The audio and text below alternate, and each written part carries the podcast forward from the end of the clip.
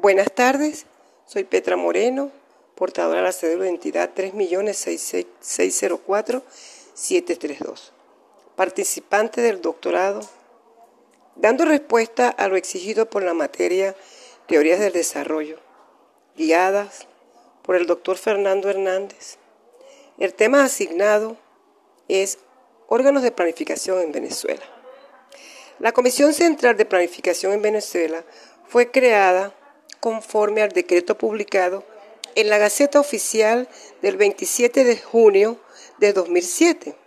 Las funciones fundamentales de la comisión fueron impulsar la transición hacia un modelo integrado de planificación centralizada, promover el establecimiento de un Estado socialista, preservar la soberanía nacional, promover alianzas, interceder para tales efectos, todos los órganos de la Administración Pública no tendrán autonomía organizacional ni planificación administrativa, financiera y están sujetos a los lineamientos públicos y planes de la Comisión, la Comisión Central de Planificación, debidamente aprobada por el Presidente de la República. La planificación social en Venezuela se puede decir que es un reflejo continuo que muestra los cambios del ambiente en torno a cada organización y busca adaptarse a los niveles que conforman el sistema de planificación, tales como nivel central, conformado por el presidente de la República, en consejos de ministros, representando la suprema autoridad, nivel técnico administrativo, representado por Cordiplan, que tiene como función fundamental asistir en materias de planificación al presidente de la República y al Consejo de Ministros. El nivel regional en el decreto de creación de Cordiplan se estimula la representación de los organismos que aparecen progresivamente en la década de los 60. Los órganos de la planificación en Venezuela tienen entre sus objetivos la optimización de los procesos de definición, formulación, ejecución y evaluación de las políticas públicas en cada uno de sus niveles de efectividad, eficacia y eficiencia en el empleo de los recursos públicos, dirigidos a la consecución, coordinación y armonización de los planes, programas y proyectos para la transformación del país a través de una junta de distribución de la riqueza del país. La Comisión Central de Planificación en Venezuela fue creada conforme al decreto publicado en la Gaceta Oficial del 26 de junio del 2007. Los organismos que establecen la planificación en Venezuela son el Consejo General del Gobierno, los consejos de planificación y coordinación de políticas públicas de cada Estado, los consejos locales de planificación, los consejos locales de planificación comunal y los consejos comunales. La ley de los consejos comunales de planificación en la Gaceta Oficial número 37.407.3 de fecha 12 de junio del 2002 establece una clara normativa para que la iniciativa comunitaria no se quede solo en acciones locales, sino que transcienda estos límites y se conviertan en sujetos activos para la planificación de las políticas, las políticas públicas y la acción de los gobiernos locales. Las autoridades municipales deben conformar los consejos locales de planificación pública con el concurso de diversos entes de la comunidad, vigilar la correcta instalación ya que ellos participan directamente en la planificación y ejecución de las obras asignadas por medio del Fondo Intergubernamental para la Descentralización. ¿Qué quiere decir esto? Que las comunidades organizadas no suplicarán, no rogarán las obras para su comunidad, sino que está en la posibilidad de exigirlas a través de la participación, a través de la participación directa del Consejo Local de Planificaciones Públicas.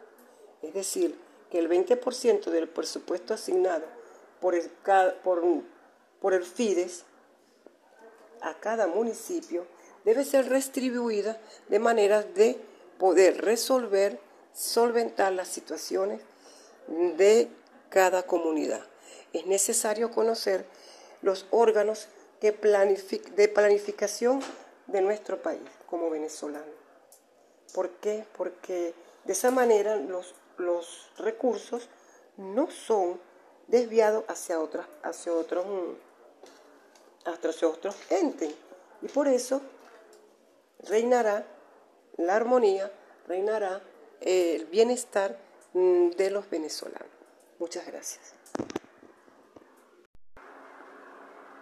Buenas noches, mi nombre es Marisol Carmona y me corresponde hablar sobre la distribución de ingresos en Venezuela de 1963 a 1978. Históricamente, la distribución de ingresos y la riqueza han sido áreas problemáticas por excelencia de la economía, que lo caracteriza no solo de naturaleza económica, sociopolítica e ideológica. Se ha tratado de superar a lo largo del periodo democrático 1963-1978.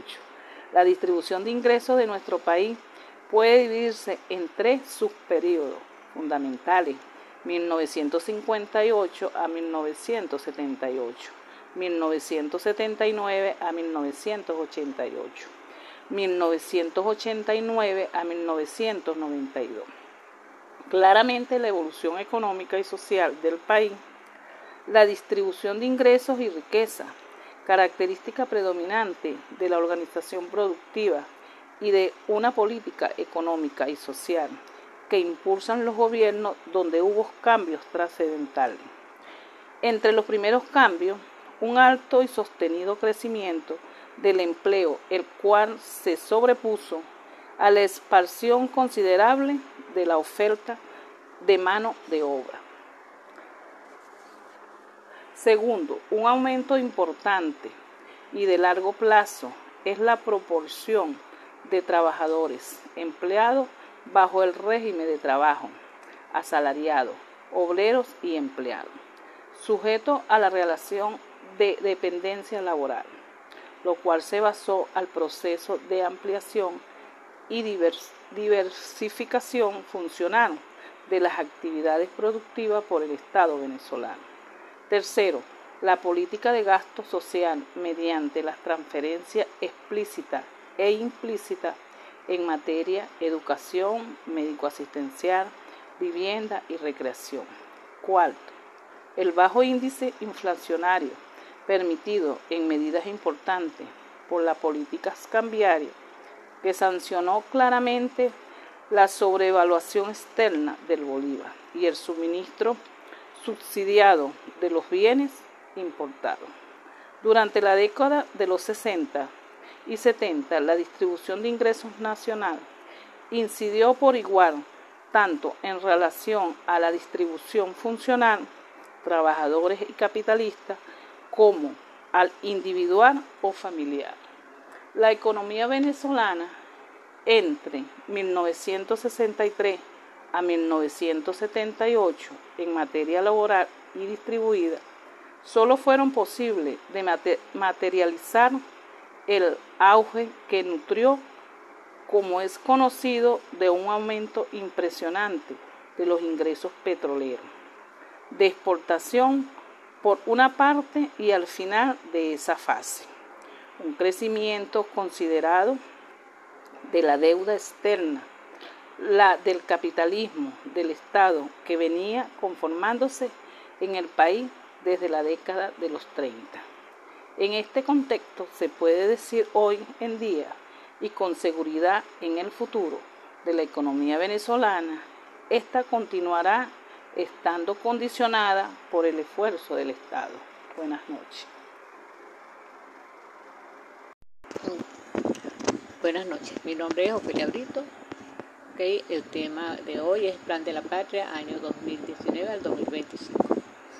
Para julio del 22 del 96, Hugo Chávez publicó un documento conocido como la Agenda Alternativa Bolivariana, como enmienda a los postulados del noveno Plan de Desarrollo de la Nación del 95 al 99, definiéndose como un arma para la contraofensiva total hecha desde un enfoque humanístico, integral, político, ecológico, como respuesta a la aplicación de serias medidas económicas conocidas como la Agenda Venezuela, desarrollándose desde entonces un total de tres planes de desarrollo con el fin de dar la continuidad a las políticas planteadas por Hugo Chávez.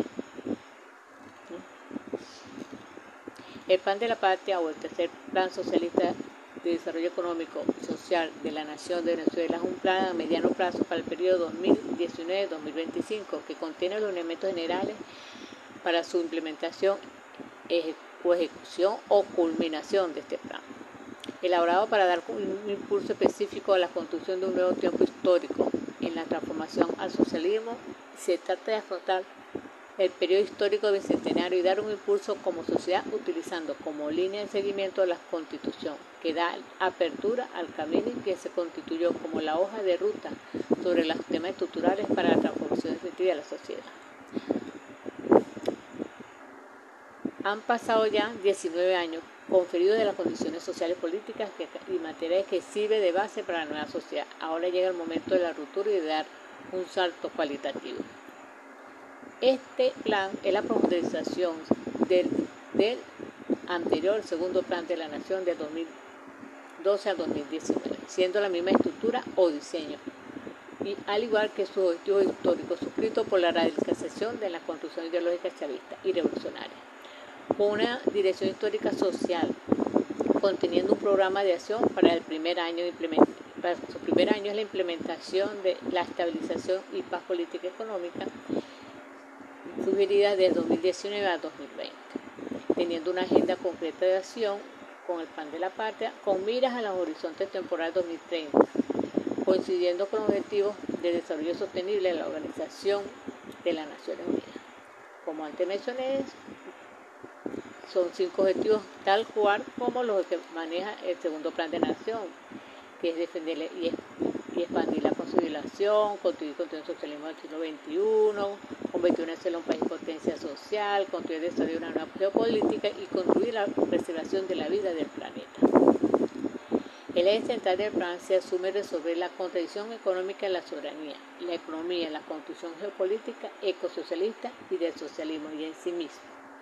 Se habla de una transformación de cultura rentista petrolera en un modelo económico productivo incluyendo eficiente y justo, liberando fuerza productiva y efectos de las necesidades de nuestra población y del país. Potencia e impulsando nuevos métodos de gestión socialista y un tejido conductivo de rupturas metabólicas del capital. En él se refiere el rompimiento de las ligaduras del modelo colonial, focalizado en el desarrollo de estructuras de soporte del modelo productivo en particular. los mecanismos internacionales, comerciales y financieros estimulando nuevos mecanismos geopolíticos, criptomonedas y, y, arquitecturas financieras alternativas. Se habla también de garantizar la eficiencia, sostenibilidad y así como la expansión de la satisfacción lógica del sistema de emisiones, grandes emisiones. Asumir el desarrollo programático constitucional de los derechos civiles, políticos, económicos, sociales, culturales y ambientales como derechos humanos de la población. Asimismo plantea las comunidades o ciudades socialistas, rompiendo los esquemas capitalistas desigualdad social y económica, del espacio reorganizado con criterios de justicia, las dinámicas de renta de la tierra, especialización económica y ciudades y sus sectores urbanos, el equipamiento de infraestructura y el espacio público, así como el sistema integrado uso del suelo y de transporte. este tercer plan, si bien es la continuidad del segundo plan de la patria, este busca el desarrollo más de de una forma cuantitativa, pero no es tarea sencilla, se necesita de la integración de cada uno de los sectores del país, indistintamente de su ideología, dejando la recreación de un pensamiento único y apoyando entre todos para poder lograr la consolidación de los planes, porque somos excelentes planificadores, pero estamos en pañales en la implementación y la ejecución. Muchas gracias, es todo.